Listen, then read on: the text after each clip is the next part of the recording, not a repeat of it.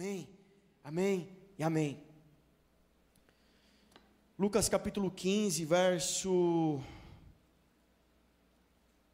17.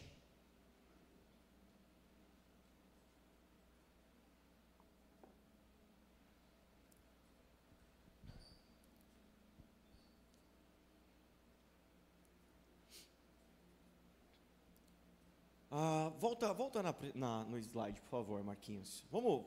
Quero fazer um, um breve resumo do que gente, nós já falamos aqui. Ah, por que esse tema? Por que essa temática? Voz dos apóstolos. Por quê? Por quê? Porque os apóstolos eram patriarcas da igreja, da igreja de Jesus. O Senhor, ele, ele, ele, ele, Jesus, ele, ele inaugura, ele libera o Espírito Santo. Você sabe, Atos 2 começa, Atos capítulo 1, Atos capítulo 2, a descida do Espírito Santo, e começa a, a, a, então, de fato, a igreja de Jesus. E os apóstolos eram como pais, patriarcas, alguém que estava ali, a voz, direcionando, ensinando, construindo esse ambiente da igreja, da eclésia de Jesus daquela família que estava se formando. Então, por isso essa temática, a gente vai fundo nisso. Quando nós falamos semana passada, vai passando, Marquinhos, é, sobre esses dois fundamentos e falamos sobre Efésios 2, uh, 19, né? Os dois fundamentos, o apostólico e o profético, a, a base da igreja tendo Jesus como pedra angular, e por isso o arco romano, eu falei com vocês, Jesus é essa pedra em cima, em ângulo que une os dois fundamentos. Então, enquanto que a igreja carrega o aspecto apostólico de envio, alguém que é enviado com uma mensagem, e nós falamos que o Senhor capacita aqueles que são enviados. Então há uma capacitação do alto para a igreja de Jesus, porque ela é enviada ao mundo. Ela não é enviada para dentro, ela não é chamada para dentro, mas ela é enviada para fora. Então, se é o que há de mais gospel, o que há de mais evangélico, o que há de mais fundamental para nós, ou básico, e básico não quer dizer simples ou simplista, básico quer dizer base. O que há de mais básico e fundamental para nós é de segunda a sábado. O nosso domingo à noite, o nosso culto dominical é a festa, é o encontro, é, a, é, o, é o se alegrar, é talvez aqui que a gente, é mais ou menos que a gente compara o vestiário do, do time de futebol. Né? A gente se encontra lá para tomar uma água, tomar um refresco. O, o, o, técnico, né, Senhor Jesus, vai, vai alinhar as estratégias, vai, vai, vai dar novas direções, reposicionar algumas pessoas. Nós voltamos então para o campo segunda-feira, mais revigorados, mais atentos e vamos de novo. Mas todo o nosso envio não está para aqui, está para lá. Amém?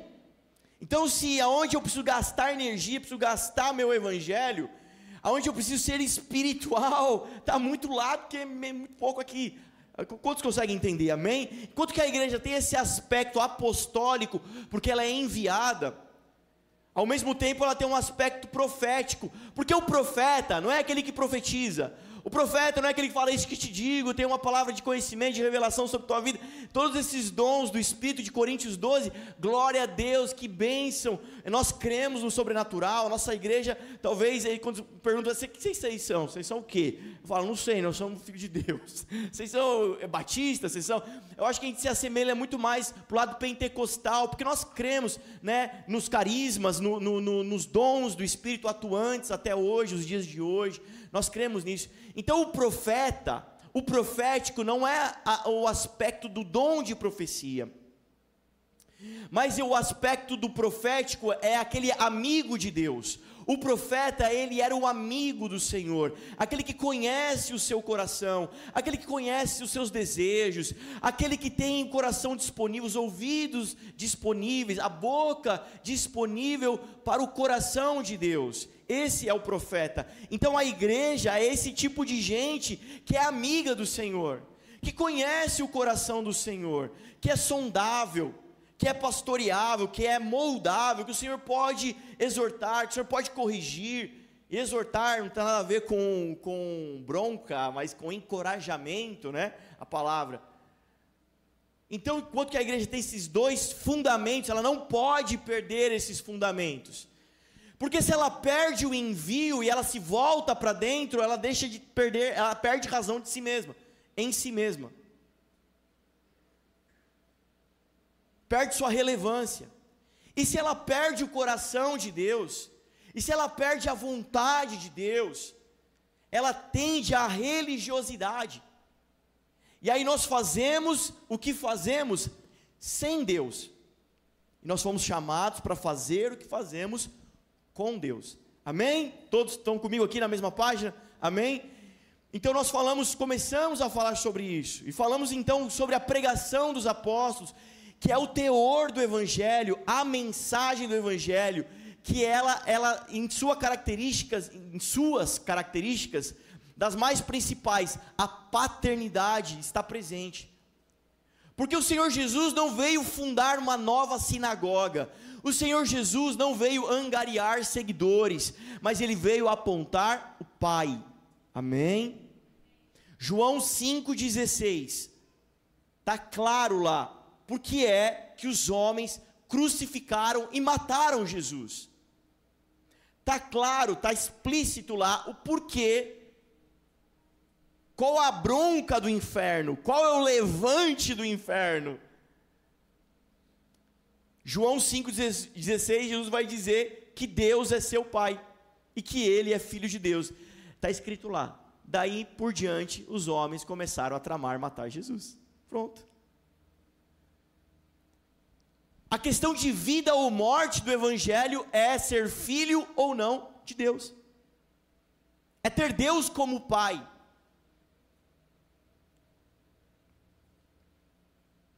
Todo o plano de Deus de Gênesis a Apocalipse é de adoração. Deus não quer ser idolatrado, Ele não quer ser um ídolo.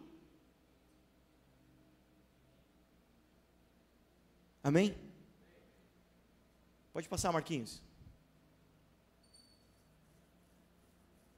E hoje nós vamos falar sobre então, se o teor da, da mensagem é paternidade, um Deus Pai e nós como filhos, seus filhos, Vamos falar então hoje sobre características de paternidade. Vamos, você sabe, quando a gente monta uma série, a gente vai numa construção, né? Vai, a gente vai construindo algo. Nós estamos construindo algo ao longo desse mês. E eu te chamo a se engajar com esse tema. Eu te chamo a participar desse tema. Quero te chamar para a mesa, sentar numa mesa de reunião e a gente tratar do assunto. Amém? Glória a Deus. Vamos falar de características de paternidade? Vamos lá. Vamos para Lucas. Talvez é o melhor, uma das melhores passagens para que a gente possa falar de paternidade. Tem um slide para isso, tá, Marquinhos? Você tem o prévio, assim, ah, o slide prévio ou não? Ah, tá. Obrigado.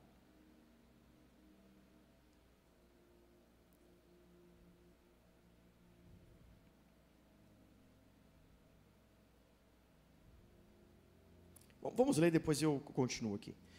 15, 17. Caindo em si, ele disse: Quantos empregados do meu pai têm comida de sobra e eu aqui, morrendo de fome?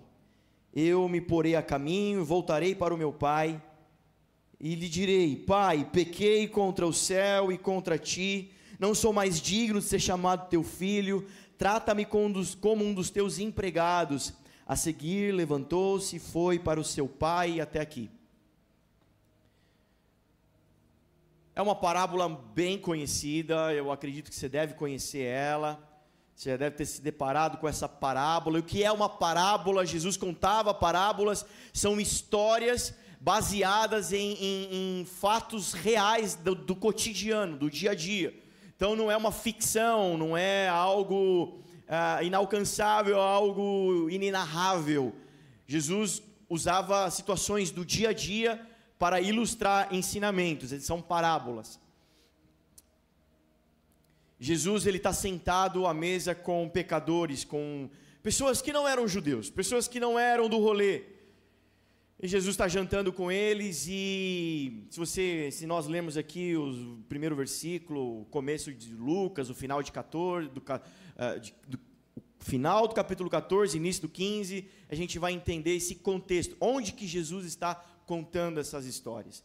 Então ele está jantando com esse tipo de gente, comendo com esse tipo de gente, se você faz parte dessa casa, em algum momento você me ouviu explicar o que significa Jesus comer com esse tipo de gente, e porque para o povo judeu, para os fariseus, que eram doutores da lei, pessoas religiosas ao extremo, para eles era ofensivo comer com o pecador. Você podia conversar com o pecador, com o não judeu. Você podia até dar um prato de comida, você poderia até trocar uma ideia, você poderia prestar serviço, ele prestar serviço para você, mas sentar para comer é inaceitável. Porque para um bom judeu, sentar para comer é um símbolo de aliança. E Jesus senta para comer com essas pessoas. E está nesse contexto, porque ele é indagado: como você quer se dizer mestre e senta com essas pessoas para comer? E Jesus começa então a contar parábolas. Ele conta a parábola da ovelha perdida, ele vai contar a parábola da dracma perdida, e ele vai contar a parábola do filho perdido, do filho pródigo. E essa parábola, essa história diz que um pai tem dois filhos, e o filho mais moço pede toda a sua herança, me dá meus bens, eu vou sair vou, eu vou viver a minha vida. E diz a história que ele pega todos os seus bens, se levanta e vai embora para uma terra distante da sua casa.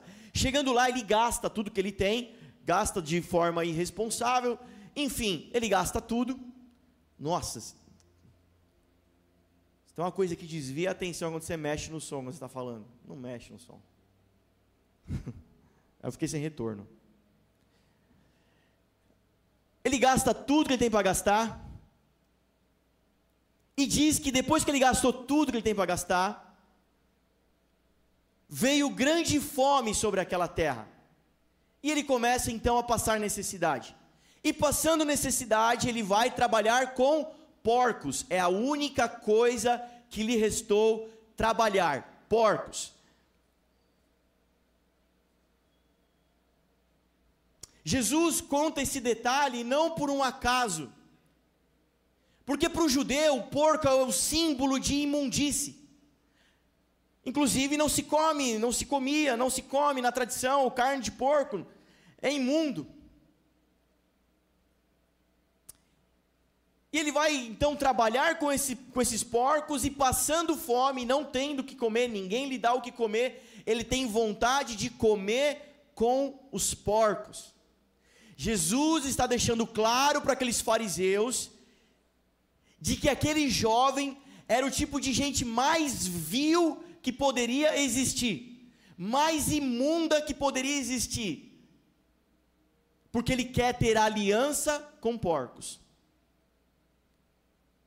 E aí, verso 17: caindo em si, ele se lembra que seu pai é um bom pai e um bom senhor e os seus empregados, os seus servos têm o que comer, e comem bem. Então ele fala: Vou voltar para casa e pedir perdão para o meu pai. Pai, eu pequei contra ti, pequei, errei, me aceita como, está tudo bem, você não me querer mais como filho, mas deixa eu ser um empregado, um servo, um escravo, porque pelo menos eu sei que o meu pai, sendo um bom senhor, diferente desse senhor que eu estou aqui agora, ele vai me dar de comer. E ele faz esse caminho de volta para casa. Eu quero colocar algumas coisas de forma introdutória para a gente aqui. Eu preciso que você guarde isso, escreva isso, que você anote isso.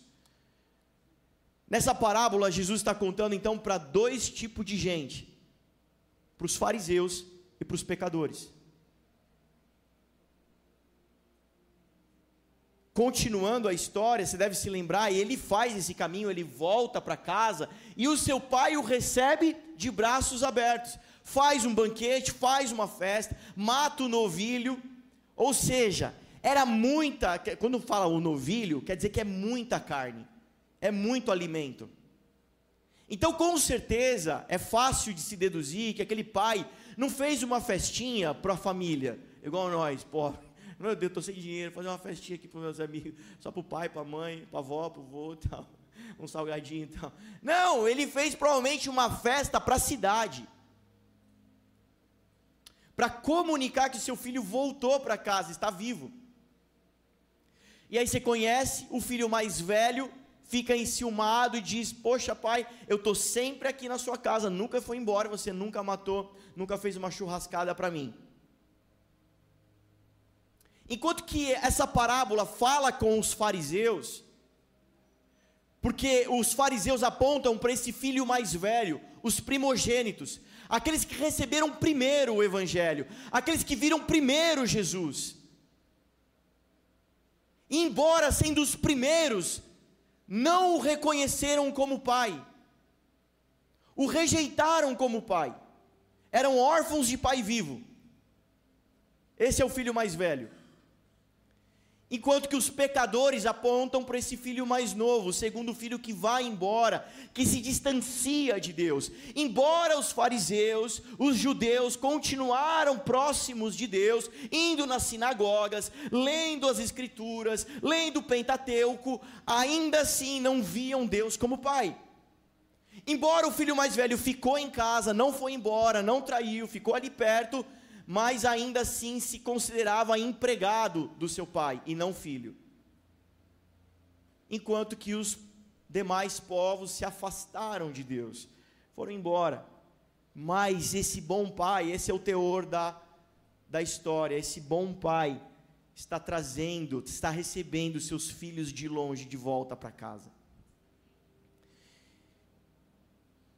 Nessa parábola e também ela é importante porque define para nós, traz para nós uma definição de pecado. E para isso eu faço um recorte e pego emprestado aqui um pouquinho do pastor Tim Keller, trago para a gente aqui, para ajudar a gente a entender, por que, que essa temática ela é de alta importância. Porque aqui a gente define pecado. Pecado é não se relacionar com o Pai.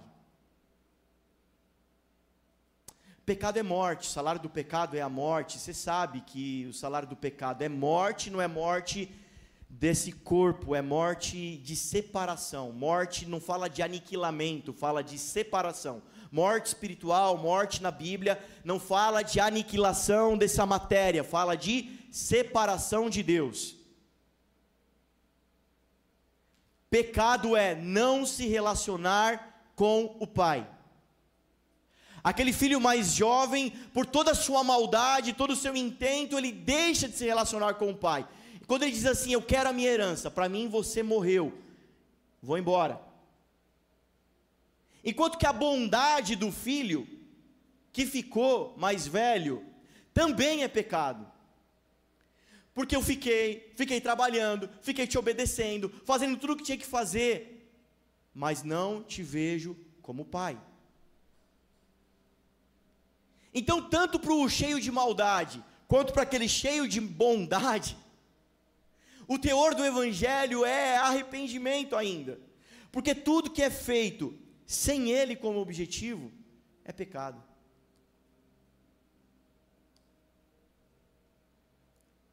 O texto também define, é importante porque define salvação para a gente. Jesus está definindo salvação para aqueles homens, para os fariseus, para os pecadores. E definição de salvação para nós é parte de Deus. A iniciativa é dele. Efésios 2:8 é dom, é dele. É ele que nos amou primeiro, é ele que veio em direção a nós. Não tem nada que você possa fazer para se salvar. Só Ele, só Ele, só Ele salva. Amém? Amém? Conta uma parábola também. Fizeram um torneio, Jesus e o diabo. Vamos descobrir aqui. Vamos lá. Como é que vai ser esse torneio aqui? Simples. Eu vou dar um computador para cada um, vocês vão digitar esse texto no Word. Quem digitar primeiro, ganha posicionar os dois, valendo. O diabo. Jesus.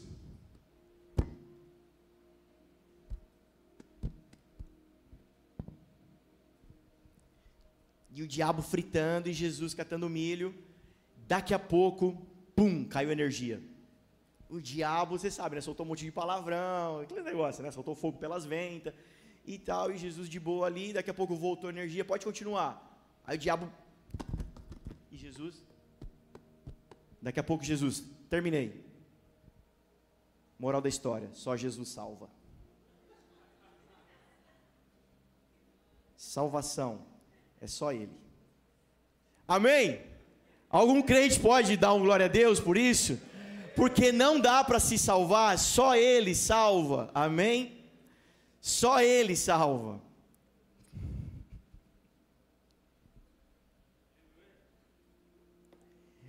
Então, da nossa parte, só nos resta arrependimento, porque toda maldade que praticamos, porque toda listinha que nós, né, preenchemos de maldade, nós vamos nos arrepender disso. E aquele que é muito bondoso, muito certinho, e que faz tudo não sei o que, e que não sei o que lá, mas a troca, a base de troca, a base de querer coisas, isso é pecado também.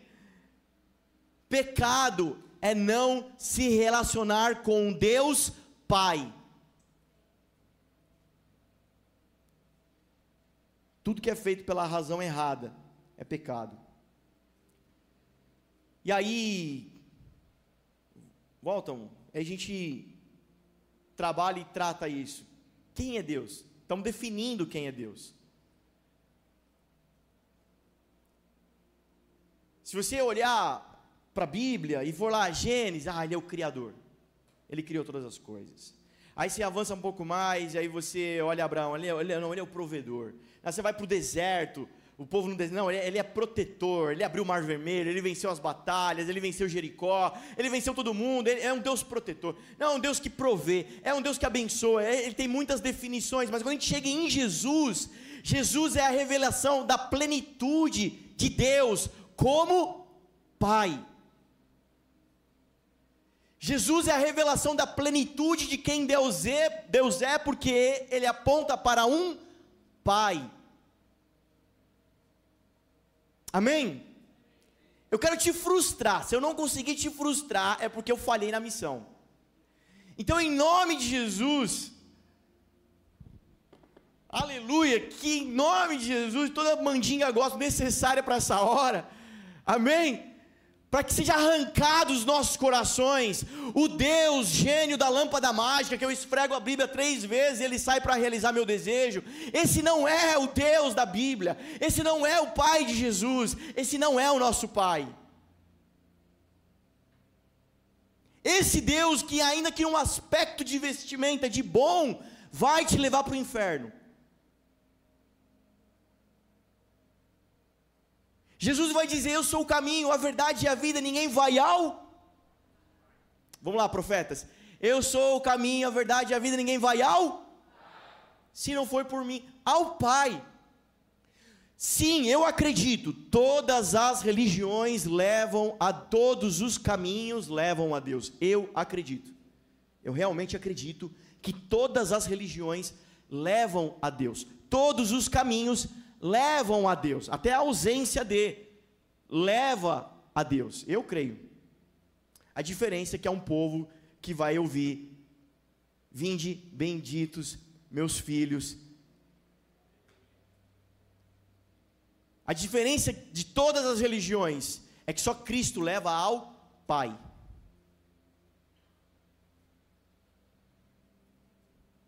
Mateus 6,6 Tu, porém, quando orares, entra no teu quarto, fecha a porta e orarás ao teu Pai que está em secreto, e o teu Pai que vem em secreto te recompensará.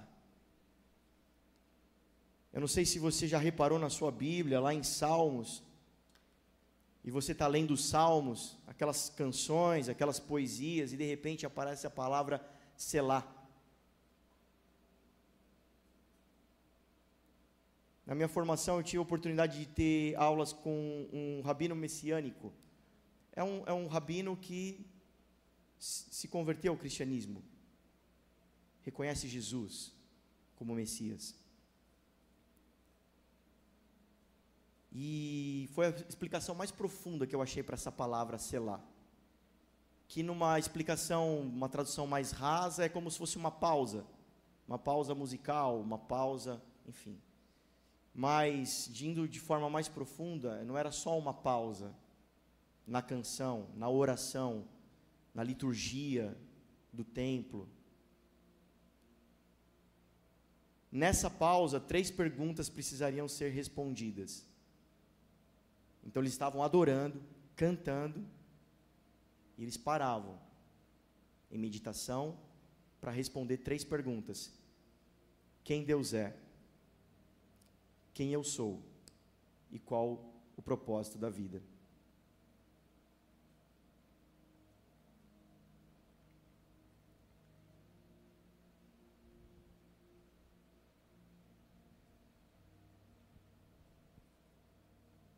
Responder essa pergunta é de alta importância para nós. É de alta importância para nós. 1 João 3,1: Vede que grande amor nos tem concedido o Pai, a ponto de sermos chamados filhos de Deus. E de fato somos filhos de Deus. Por essa razão, o mundo não nos conhece, porquanto não o conheceu a Ele mesmo. Quem está comigo? Quem está. Minha... Deixa eu ministrar algo, sabe? Abre teu coração. Deixa teu coração aberto, vulnerável para isso. Sabe, queridos?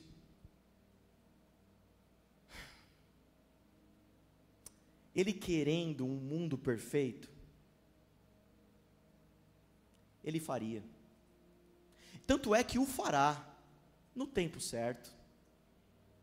Agora, já, nesse minuto, agora, nesses dias, se Deus assim quisesse um mundo perfeito, Ele o faria, sem a menor dificuldade. Quantos creem nisso? Sabe quando. Vamos deixar o Senhor nos pegar hoje? Com amor. Sabe quando o Senhor te leva para o teu quarto? e você se coloca a orar por uma situação, interceder por uma pessoa, alguém que está passando por um momento difícil, alguém que está passando por um luto, por uma maldade, por uma tragédia, e você se coloca a orar, e você começa a orar então por essas circunstâncias, que já parou pensar que se Deus quisesse o mundo perfeito, Ele o faria, Ele só te leva para lá, para orar por essas coisas, porque Ele quer ouvir a sua voz. Você já parou para pensar que na nossa jornada, às vezes de crente, de cristão, a gente anseia ouvir a voz de Deus. Nós queremos que alguém venha orar por nós, e é tão bom quando alguém vem e é usado como boca de Deus para trazer revelações e, e, palavras que vêm do próprio alto e de encontro ao nosso ser. Nós queremos sentar, ouvir uma pregação, um sermão, e o próprio Deus ministrar no nosso espírito boas coisas. Nós amamos ouvir a voz de Deus, mas já parou para pensar? Que assim como lá no Gênesis, ele ama ouvir a sua voz. Cara, vai orar e vai interceder por essa maldade, porque senão eu não posso fazer nada pelo mundo. É como se Deus estivesse de mãos atadas e pés atados, falasse: se vocês não orarem, se vocês não intercederem, eu não posso fazer nada, viu? Ah, graças a Deus vocês oraram, fizeram vigília, agora posso fazer alguma coisa.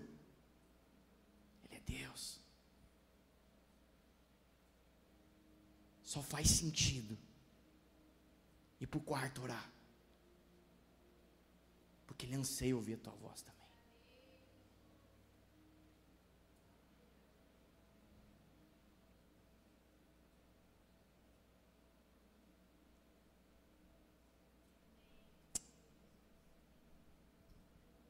Sabe que estava ouvindo um, um, um, um, cara falando e ele deu esse exemplo, né? E é um dos melhores exemplos, né? Quando ele era pequeno, seu pai caminhoneiro, passava muito tempo na estrada, né, fora de casa. E o pai meio brutão, meio fechadão, né, não é de ficar falando muito. Mas o pai achou um jeito de, de ter mais tempo com o filho, então ele combinava assim, toda vez que eu estiver chegando de viagem, a gente lava o caminhão junto. Então ele ia chegando em casa de viagem, dias fora de casa, ele já ligava para a esposa, ó, fala pro fulano que eu já estou chegando. Prepara o balde, prepara a mangueira. E aí ele já saía na calçada, e aí o caminhãozão vindo lá pela rua, dando sinal alto, fazendo buzinaço, tal. e o pai chegava, vamos lavar o caminhão. Ele com 10 anos, para lavar um caminhão.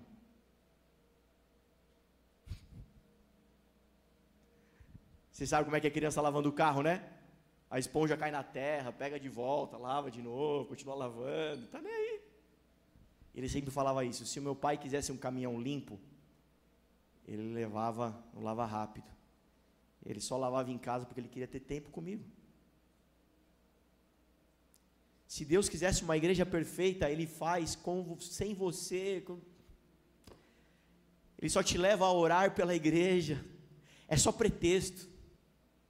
Porque Ele quer ouvir sua voz. Amém? Você consegue entender isso? Você pode pensar que Deus ele, ele se deixa, né? Esses dias eu estava brisando em casa. Nada como ter uma criança em casa, né? Para você ter ilustrações do reino de Deus. eu estava brisando em casa, sabe, pensando sobre isso esses dias, sobre paternidade. Que se Deus ele se deixa ser alcançado, né? Em porções. Quem consegue tocar em Deus, alcançar a Deus? Ele se permite, né, na sua grandeza, na sua infinita grandeza, ele se permite ser alcançado com pequenas porções, né? pequenas frações, eu acho que alguns um pouco mais, outros um pouco menos, mas ele se permite, e eu estava é, é, é, lembrando disso, esse, essa ilustração, porque em casa a gente tem uma mania, eu, Leon, tem três aninhos, e a gente começa a correr pela casa, porque a gente tem uma brincadeira que é pega o bigo. Diga comigo, pega o bigo. Estou brincando. É pegar um umbigo. Então eu vou lá e faço cosquinha no umbigo dele. Então, mas quando consegue falar direito, ele fala, pega o bigo. Então ele vem em mim, pai, pega o bigo, pega o bigo.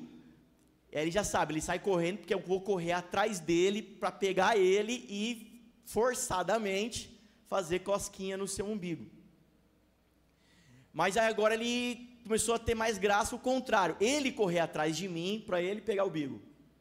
Então gente sai correndo pela casa. E é óbvio que eu corro muito mais rápido que ele. O que, que você acha que eu faço?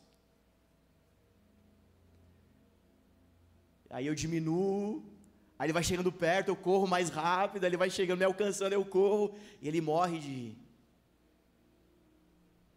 Se eu quisesse fugir dele, eu fugiria, mas eu amo me deixar ser alcançado por ele.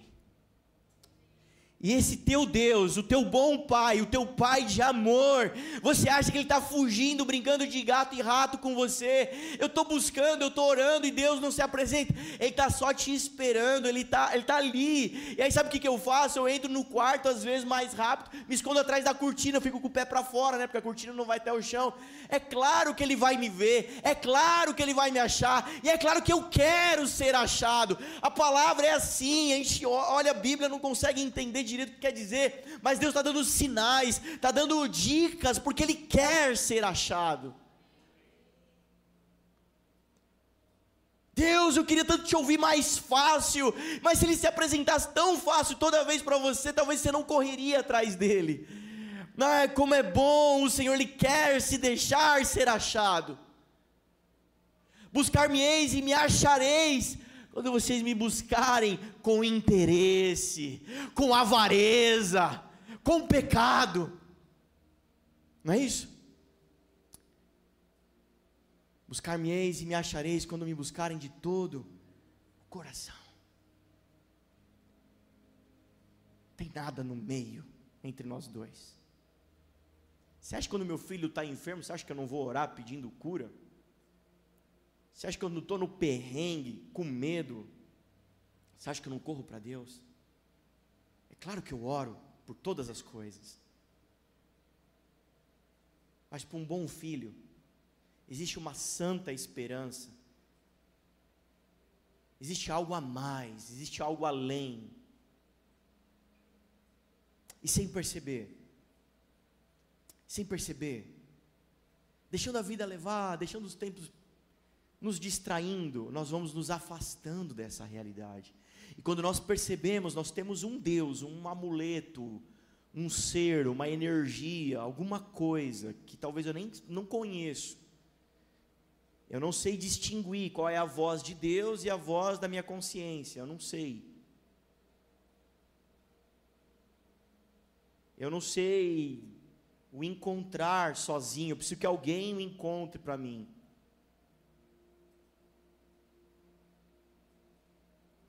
E quando a gente vai ver o Evangelho, o cristianismo é outra mensagem, deixou de ser a mensagem dos apóstolos.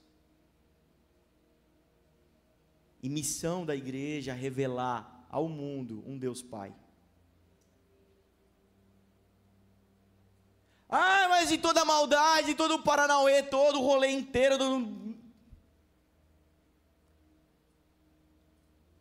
Lembre-se disso. Um dia ele vai, em plenitude, transformar tudo.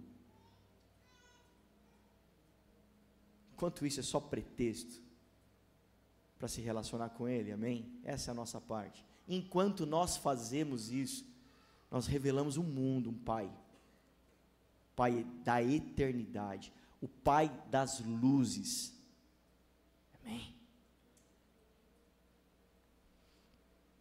Lembra do profeta?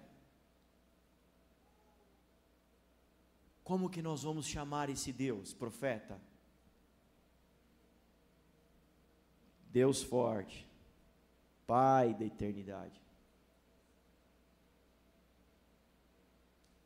Quem está comigo diz amém? Glória.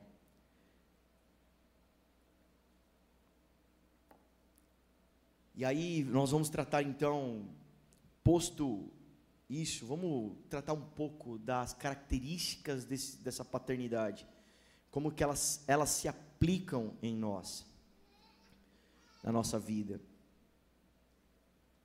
E para a gente falar das características da paternidade, nós precisamos então confrontar esse espírito, e aí eu trabalhei com vocês semana passada isso, quando eu digo espírito, não é um espírito que vem e se aposta de mim, ah, estou incorporado pela orfandade. É quando a gente fala assim, o espírito de porco, espírito de pobreza, né? É, é uma, ou seja, uma construção de mente, de pensamento, de mentalidade, né? de crença. Então, para nós falarmos das características da paternidade, nós precisamos automaticamente confrontar essa, as características da orfandade. Entendendo como a orfandade atua em nós, nós olhamos para o nosso Pai, para o Deus de amor, e encontramos remédio, solução para todas elas, amém? Amém? Vem comigo, gente, vamos lá. Glória a Deus, amém. Fala comigo, interage comigo, por favor. Então, primeira característica que a gente entende e percebe à, luz da palavra, na, na, nesse espírito, nessa mentalidade de orfandade, é a identidade ou a falta de identidade, a imaturidade. O escravo, o órfão, o empregado, ele denota, ele, ele, ele se coloca de forma imatura, é alguém que tem dificuldade em amadurecer, é alguém que está postergando amadurecer. Você sabe que a palavra identidade vem de idem, que quer dizer igual. Então a pergunta a ser respondida sobre identidade não é quem eu sou, ou igual a quem eu sou, amém? E sabe igual a quem você é? Teu pai, amém? E por isso que se o teu pai, com P maiúsculo, é só o teu pai biológico, provavelmente você tem problemas você tem muitas dificuldades e barreiras, mas quando nós fomos adotados, Romanos 8, para essa família espiritual, e o cristianismo é em essência espiritual, transcendental, transcende a matéria, nos transforma, nos molda. Nós começamos a adotar características desse Pai perfeito, amém?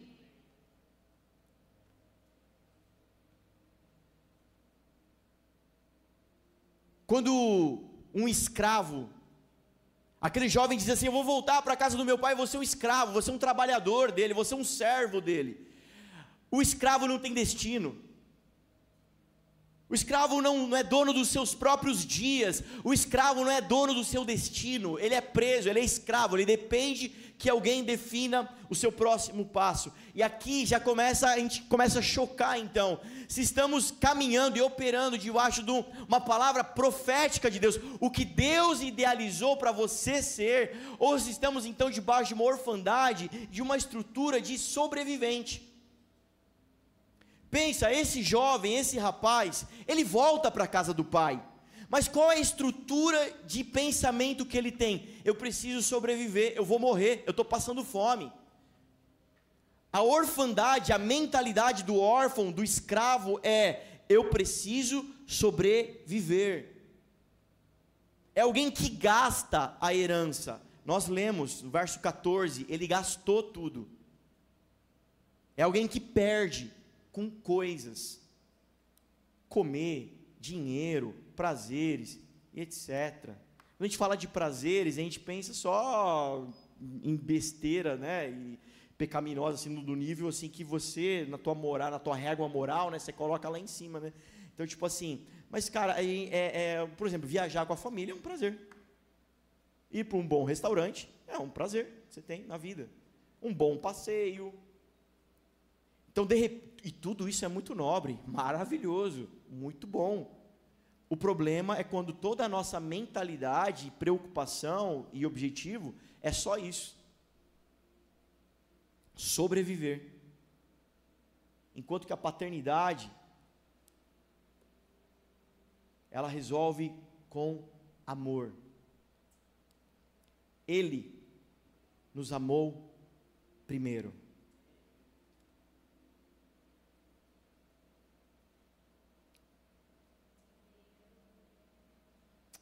Já parou para pensar quantos problemas seriam resolvidos dentro da, da comunidade, da igreja brasileira, se fôssemos bem resolvidos nisso? Então, tudo que nós chamamos de amor de Deus, então toda a nossa expectativa com a experiência do amor de Deus, provavelmente a maioria cairia por terra. Toda performance cairia por terra.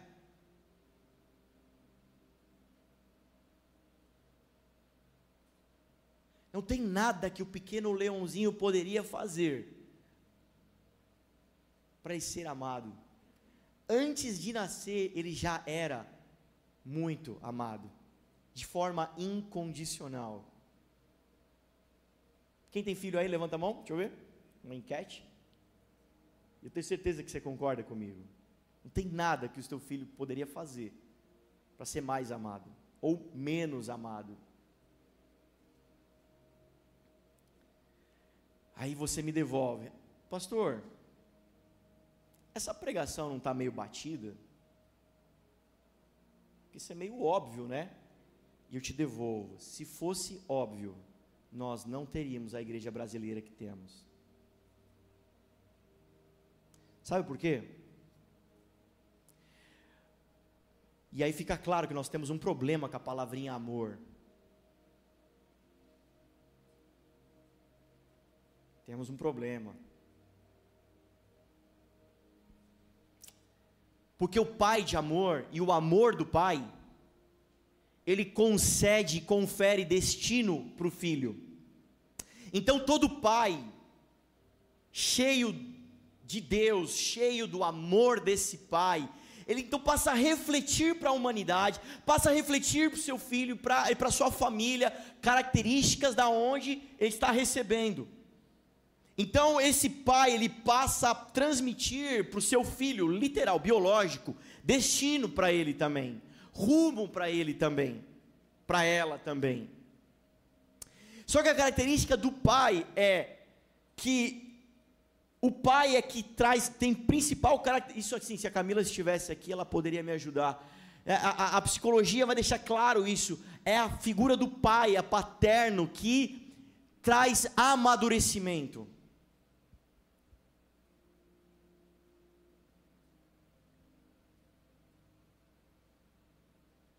Leãozinho fazendo bagunça, fazendo manha, fazendo bico, fazendo malcriação. Aí a mãe tá ali e tal, não sei o quê. E aí o pai vem e faz o quê? Tira da mãe. Vem cá, vamos lá, vou te levar. Vem aqui.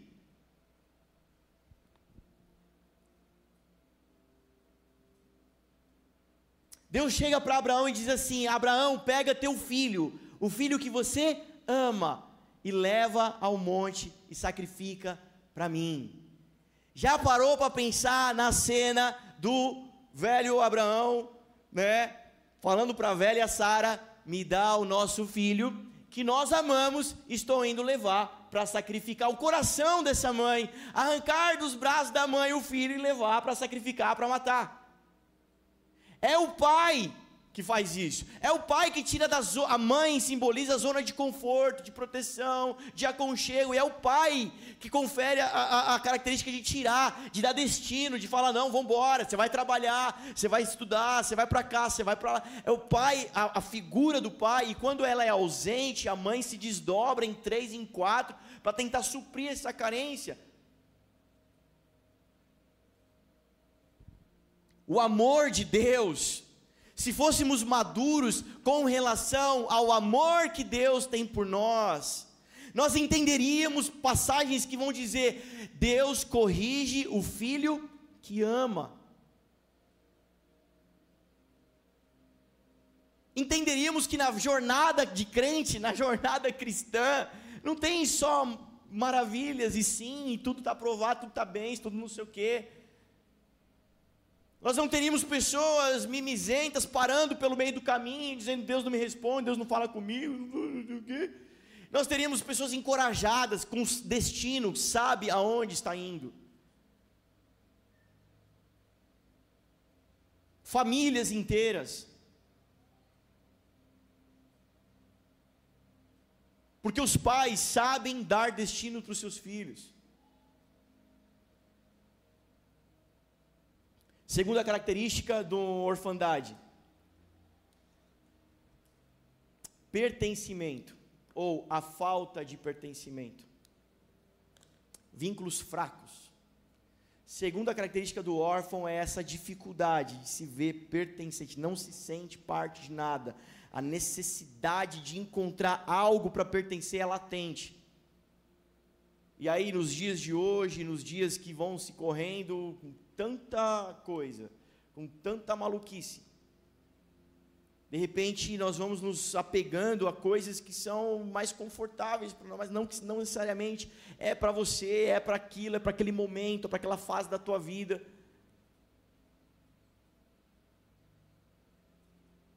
E nós queremos nos agarrar a coisas para pertencer. Só que o amor paterno de Deus, é abrigo. Salmo 27, 10. Porque se meu pai e minha mãe me desamparar, desampararem, o Senhor me acolherá. Salmo 94, 22. Mas o Senhor é o meu baluarte, é o meu Deus, o meu rochedo em quem me abrigo. Eu sou pertencente da família de Deus, porque esse bom Pai me acolhe, me abraça, me envolve, me traz para dentro. Então a igreja não precisaria ser esse lugar imaturo, onde nós precisamos fazer um exercício descomunal, um esforço carnal, para que você se sinta pertencente a alguma coisa. Você precisa se sentir pertencente à família de Deus.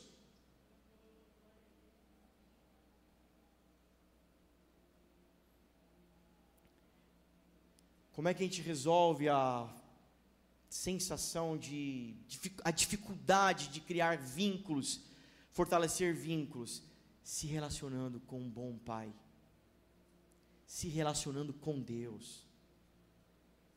Você achou que eu ia oferecer um e-book, né? um curso da Hotmart, não? Não, vai, não dá? Não resolve? Não. Ah, venha fazer parte da nossa escola e você vai aprender a como se sentir mais pertencente. Você sabe que sermos organizados, comunicativos, atrativos, sermos pessoas mais aconchegantes. Isso tudo é muito saudável, é muito bom, tem que ser mesmo, tem que ter. Legal. Mas se todo o nosso esforço como igreja, como uma comunidade, é carnal, não resolve a equação. Não resolve o problema. Sim, pastor, por isso nós precisamos ter líderes, pastores super espirituais, porque vão né, ajudar essas pessoas. Não, deixa eu te falar, cara. Só tem uma coisa que vai, só tem um cursinho, só tem um intensivão que vai resolver o teu problema. Quarto, com Deus. Você e Deus pastor pode ser uma bênção, o líder de grupo pode ser uma bênção, tua amiga, tua mãe, teu pai pode ser uma bênção, cara. Eu me lembro, na minha família foi assim, eu acordava de madrugada para ir no banheiro, para tomar uma água, ouvia um barulho vindo da sala no escuro, falava, meu Deus, tem fantasma. Jesus ficava igual o Chaves, né? Lembra desse episódio? Não. ficava igual o Chaves, madruguinha. É, não, então, meu Deus, o que, que é? Você é lá na sala, né? Na ponta de pé meu pai estava lá, com a cara no chão, orando, construindo um caminho. Eu olhava aquilo e falava: Uau, vou voltar a dormir. Menino, criança, imaturo.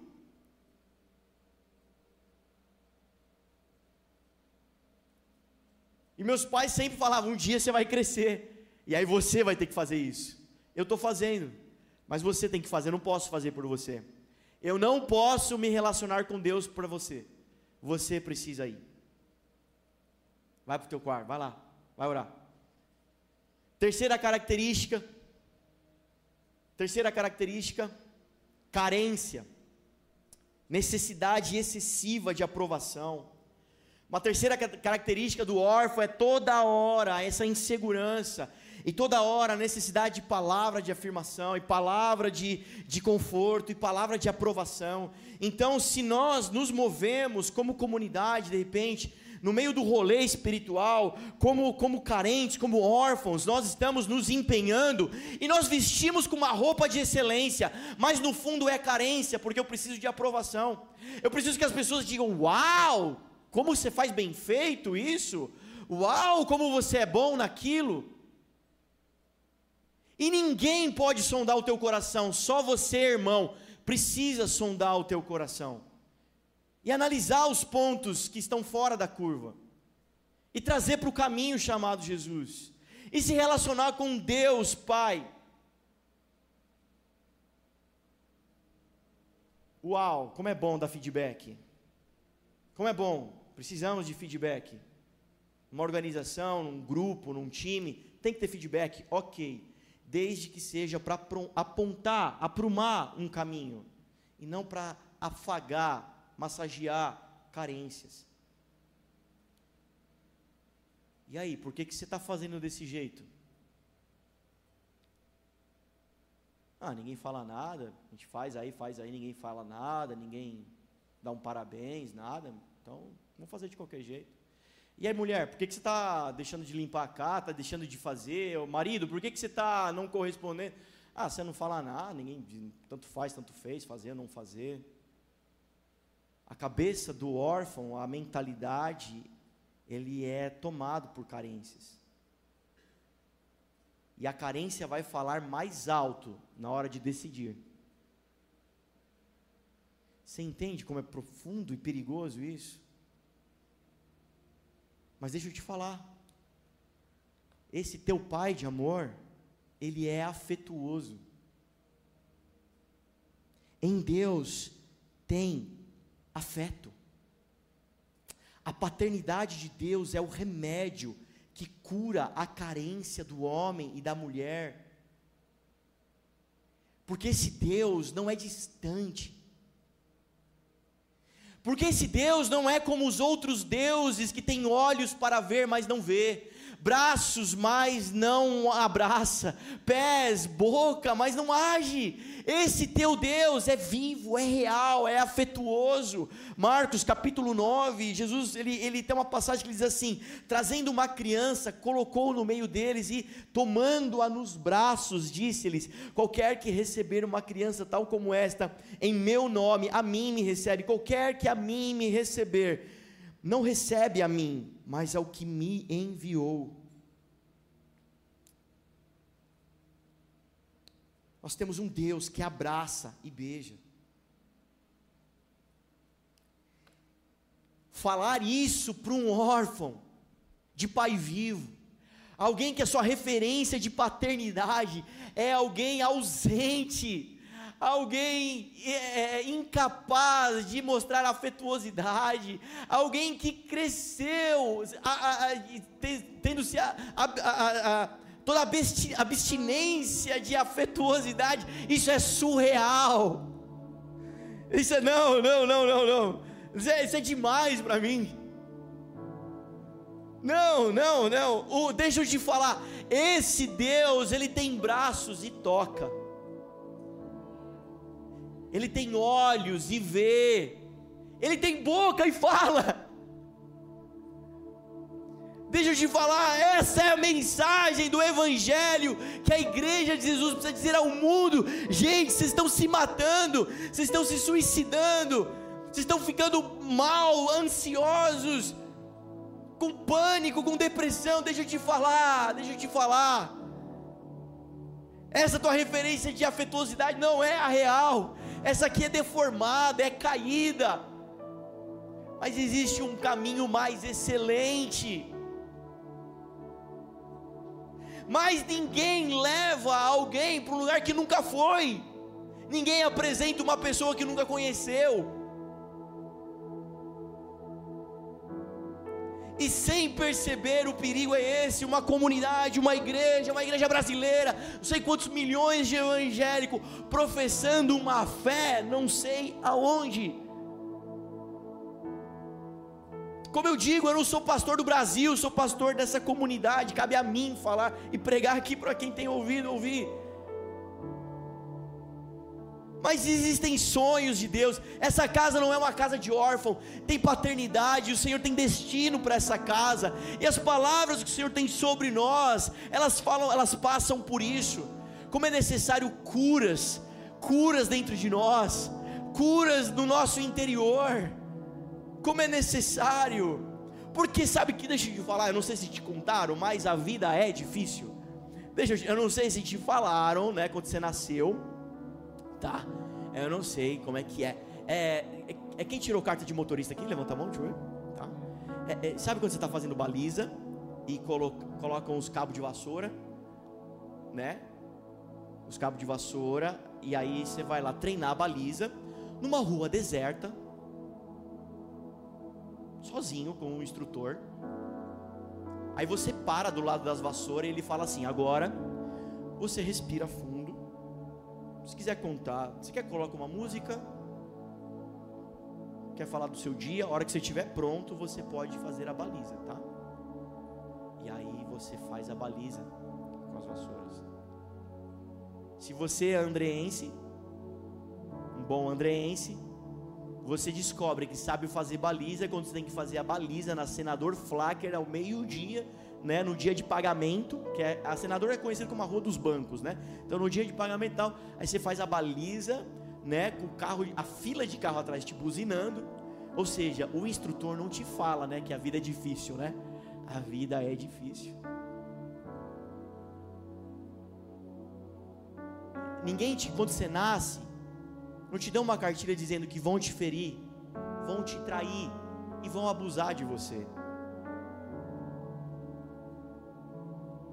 Ninguém te fala, olha, bem-vindo ao mundo, e esse mundo que você vê é maravilhoso. Aqui crianças são abusadas. Andréa Vargas.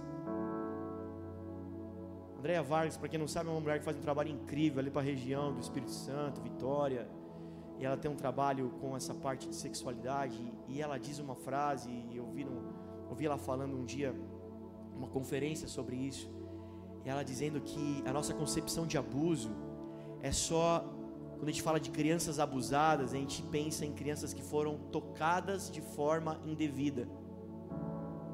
Mas os abusos falam também de crianças que não foram tocadas de formas devidas.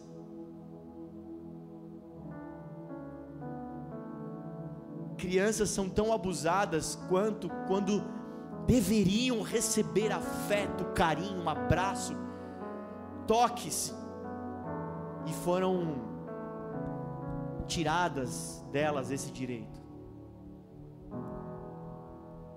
Ninguém te contou que a vida tem seus traumas e suas dores, mas deixa eu te falar: no mundo vai ter tudo isso, mas tem de bom ânimo, porque eu venci tudo isso e vocês também vão vencer.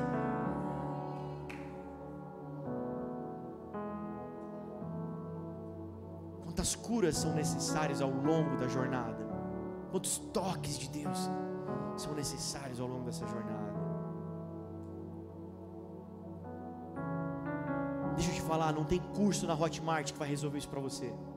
Não tem pastor ungido que vai resolver isso na tua vida. Não tem oração forte. Não tem campanha que vai resolver isso. É você e teu pai. E Jesus estava sentado à mesa, dizendo para o mundo, tanto para aqueles que estavam em casa, perdidos em casa, quanto para aqueles que estavam perdidos fora de casa, dizendo: O bom Pai, o bom pastor, espera por vocês.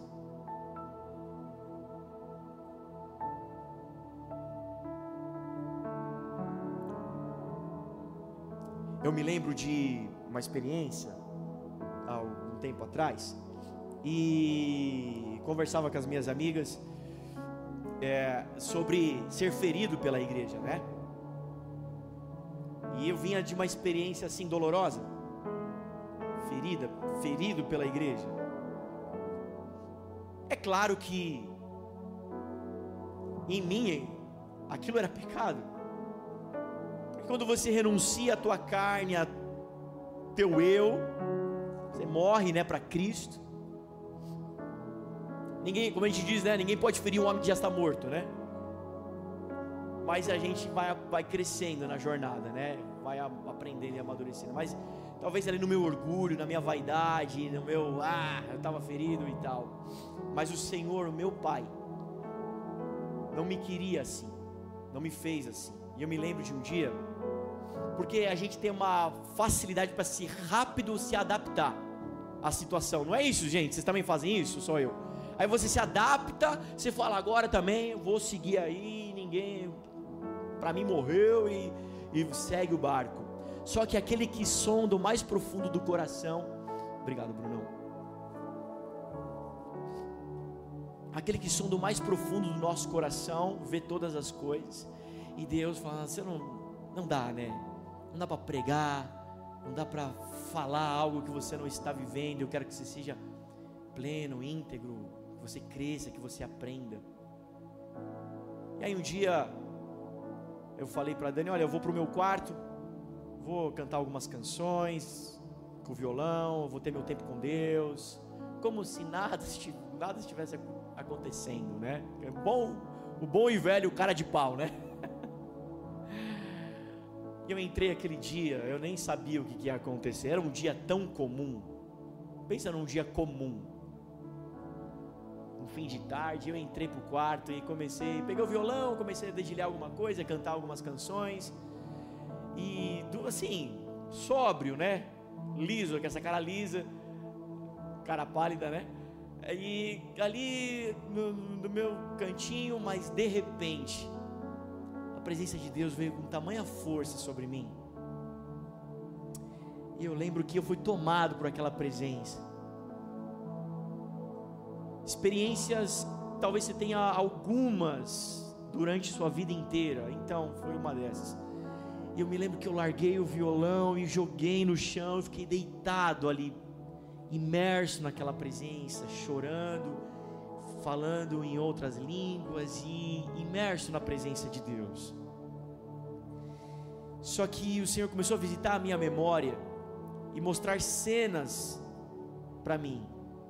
Ele me mostrava cenas do meu passado recente, dizia: Olha, você lembra dessa situação? E eu dizia: Uau, eu lembro, foi muito bom. Eu já não lembrava mais, mas memórias foram ativadas e eu comecei a lembrar daquela cena. Era um jovem, como eu pastorear, passei boa parte da vida pastoreando jovens, então era um jovem que estava, sabe, rompendo com as drogas e Deus dizia assim, aquela voz falava comigo: Você se lembra? E eu dizia: Eu me lembro. E a cena mudava e era um outro jovem que os pais estavam se divorciando, estavam se separando, estava ferido, estava orando, consolando, e o Senhor dizia: Você se lembra? Eu, dizia, eu falava: Eu me lembro. E aí a cena mudava, era um outro jovem que tinha engravidado, sabe, de forma precoce, e, e agora, enfim, o bebê fora do planejamento. Você se lembra? Eu me lembro. E o Senhor foi mostrando várias e várias cenas, várias e várias cenas. E no final aquela voz dizia de forma presente dentro de mim: Eu me lembro. E o seu coração nunca mais sentirá saudades. Eu me lembro que sentei no chão, no escuro, de olhos fechados, eu via como uma, uma palavra, como se fosse Zacarias, é, é, é assim, escrito de uma outra maneira, com dois Cs, com Y, com H. E, e, enfim, mas eu voltei a mim, recobrei assim essa consciência, e eu peguei o celular, digitei no Google como eu de fato li. E de fato o Google me deu, era o nome Zacarias mesmo, escrito na forma hebraica, que significa Deus se lembra.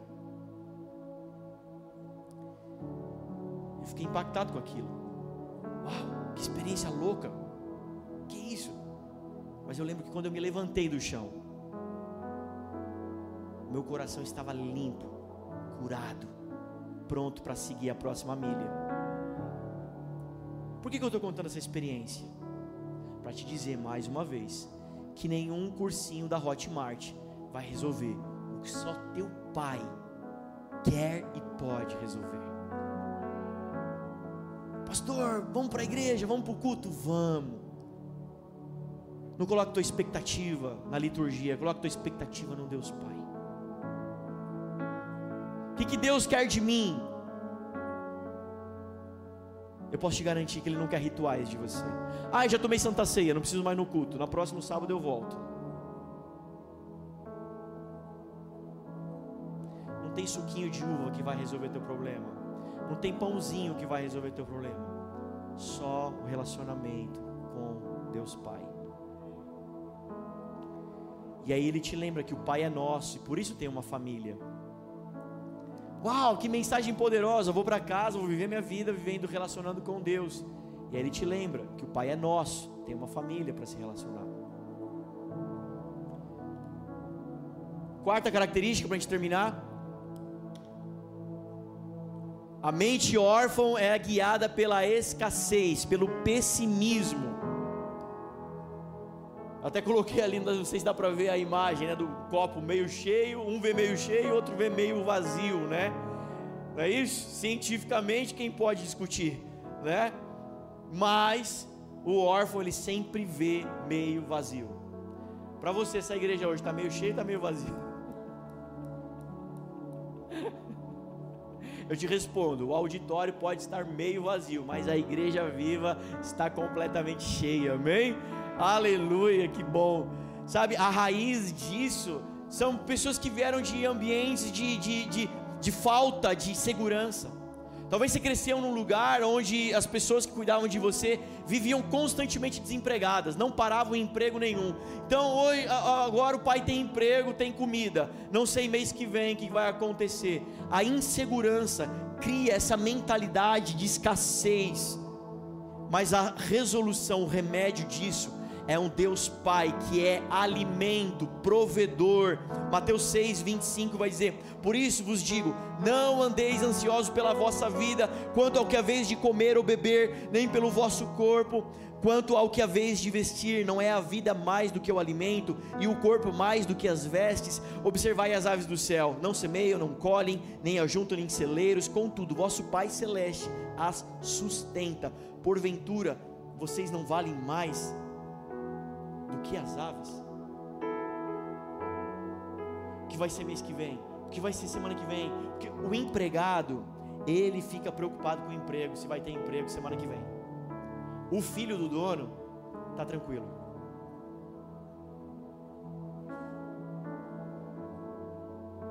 O empregado fala: Eu preciso performar, porque senão eu vou perder essa boquinha. E se eu perder essa boquinha, o que vai ser da minha sobrevivência? O que eu vou comer? O que eu vou vestir? Onde eu vou morar? O filho do dono não tem essa preocupação. Ainda que o pai fale assim: Filho, isso é muito ruim. Não fica aqui na empresa atrapalhando, vai para casa. Mas ele sabe que vai ter o que comer, vai ter o que vestir, vai ter onde morar.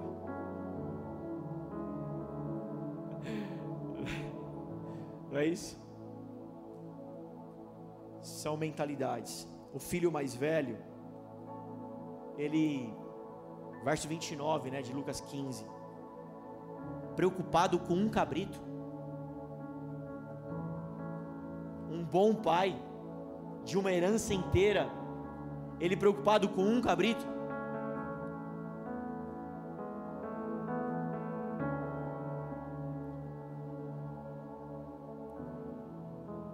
Voltar no filho, né? Eu falo que o filho é um, é um, é um pote de ilustrações para o reino, né? Toda noite, leãozinho, papai, TT, não é isso? Quem tem filho aí, deixa eu ver de novo. Papai, TT, agora já aprendeu, né? É TT quentinho, não me traz qualquer TT não, TT quentinho. E às vezes ele já comeu um monte, já jantou, já comeu pipoca, já fez o que tinha que fazer. Aí a mãe fala assim: não, não precisa de mais um TT, né? Aí fala: papai, TT, na hora de dormir, tá na cama, trocadinho bonitinho, né? vai apagar a luz, TT. Ele quer enrolar, né? Ele quer ganhar tempo, porque não quer dormir. Né? Aí, aí fala, TT. Aí a mãe fala: Não, não precisa de TT. Amanhã de manhã o papai traz TT. Aí fala: Tá bom, então vamos munir. Você acha que ele fala: Será que vai ter TT amanhã? Deixa eu ir lá na dispensa. Não, me mostra a lata. Deixa eu ver se tem TT. Quantas vezes nós pecamos falando com Deus? Será que vai ter TT amanhã? Será?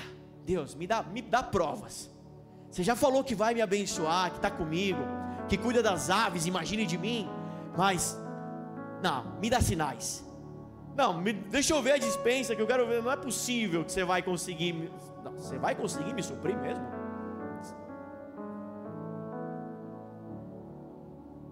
E quinto e último, característica é do órfão é a solidão, né? Abandono. Para o órfão, uma multidão não é o suficiente. Pessoas e mais pessoas têm sido acometidas dessa doença, né? Se sente só no meio da 25 de março.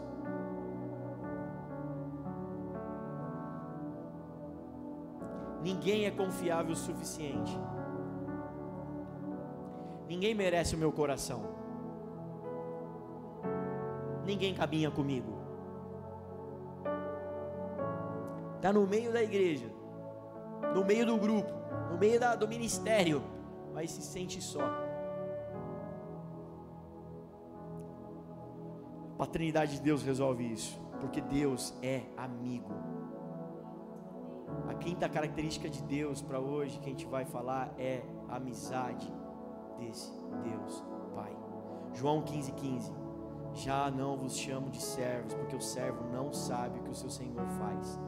Mas tenho-vos chamado amigos, porque tudo quanto ouvi de meu Pai vos tenho dado a conhecer.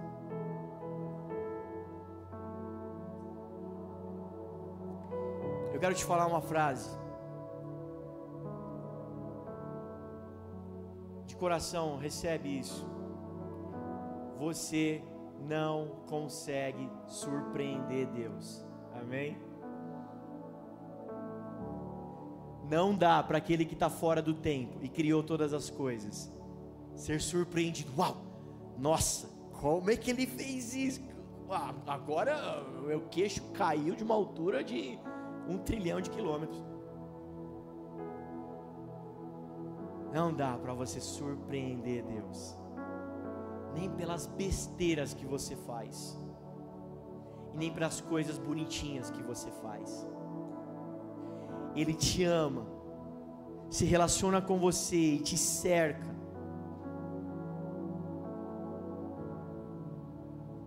De maneiras que você precisa conhecer. Ah, não, agora eu bati o recorde, eu fiz uma, não devia ter feito, agora Deus. Ele não se surpreende. Amém? Você pode ficar de pé no teu lugar?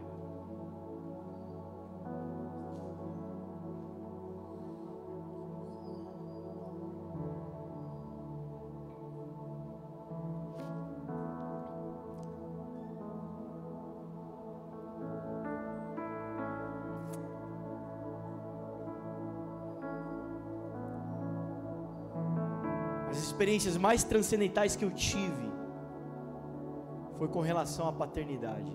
E olha que eu tive um pai maravilhoso, está aqui, está presente, apoia, envia,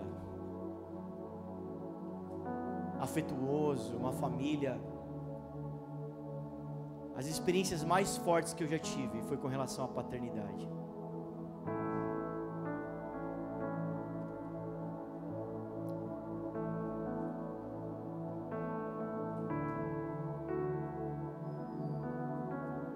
Uma dessas experiências, uma mensagem ficou explícita e gravada.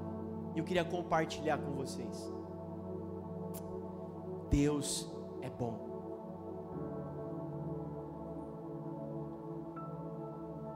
Embora todo o esforço do time contrário para provar que Deus não é bom,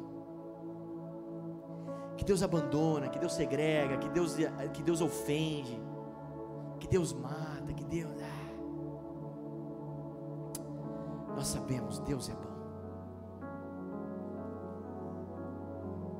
Ele sendo infinitamente bom. Há uma passagem que diz assim: O vosso filho pedindo peixe, qual bom pai lhe daria uma cobra? Ou um filho pedindo pão, qual bom pai não lhe daria uma. Pedindo, é, pedindo pão, qual bom pai lhe daria uma pedra? Nosso Deus é bom.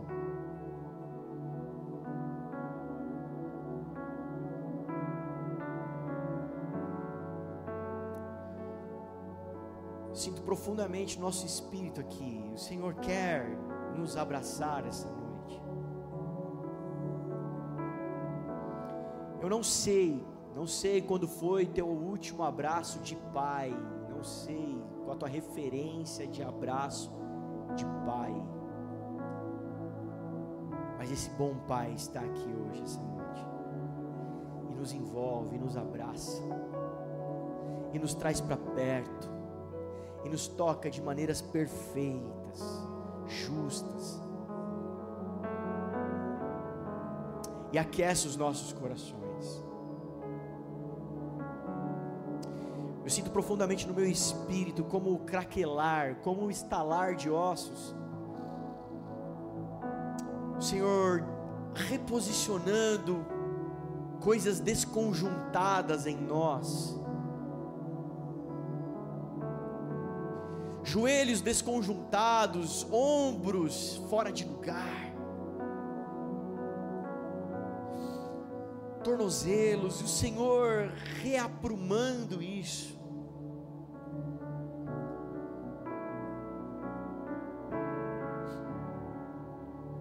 Se um cego guiar o outro, vai os dois para o abismo.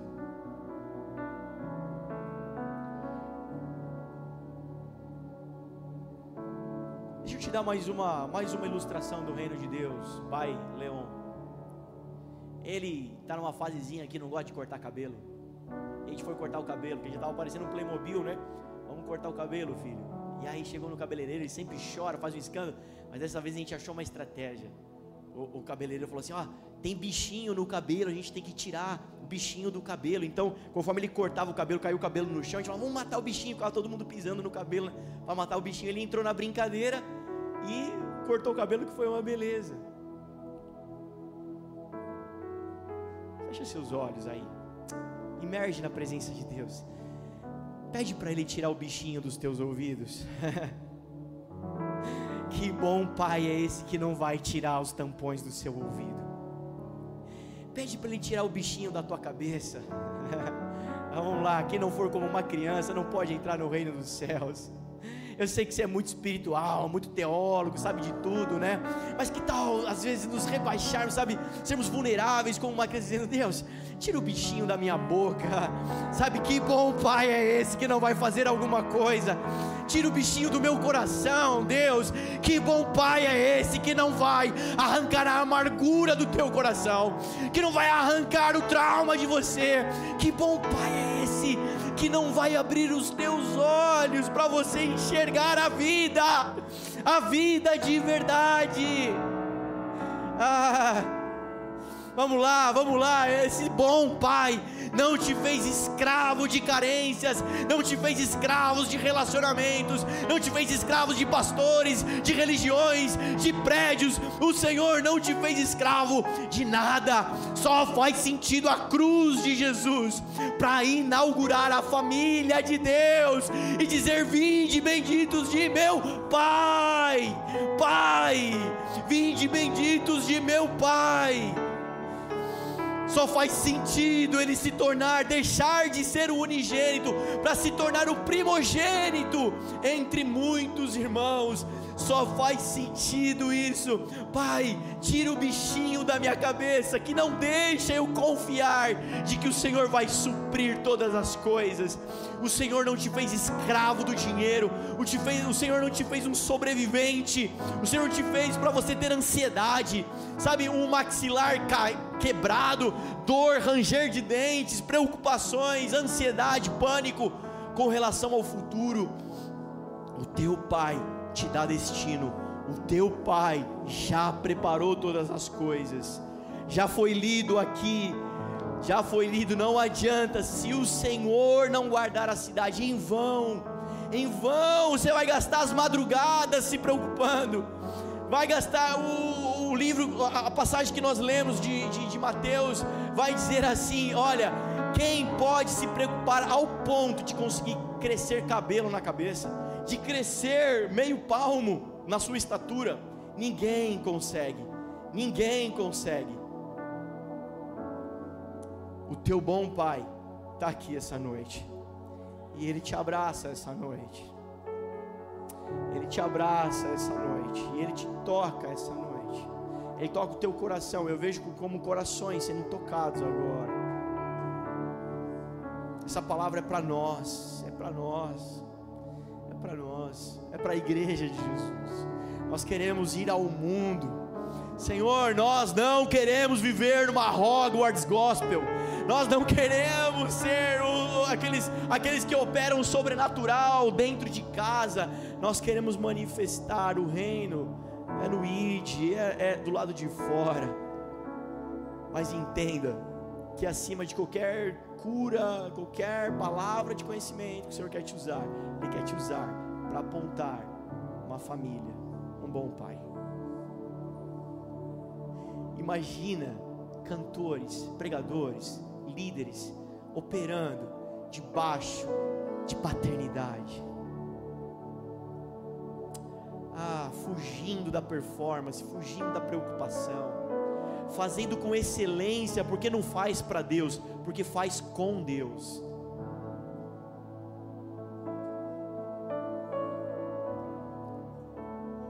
Enquanto o pastor Registon vai cantando uma canção, eu te encorajo a falar com Deus. Eu quero te encorajar a fazer uma oração perigosa, dizendo: Deus, me abraça essa noite. Deus, me abraça essa noite.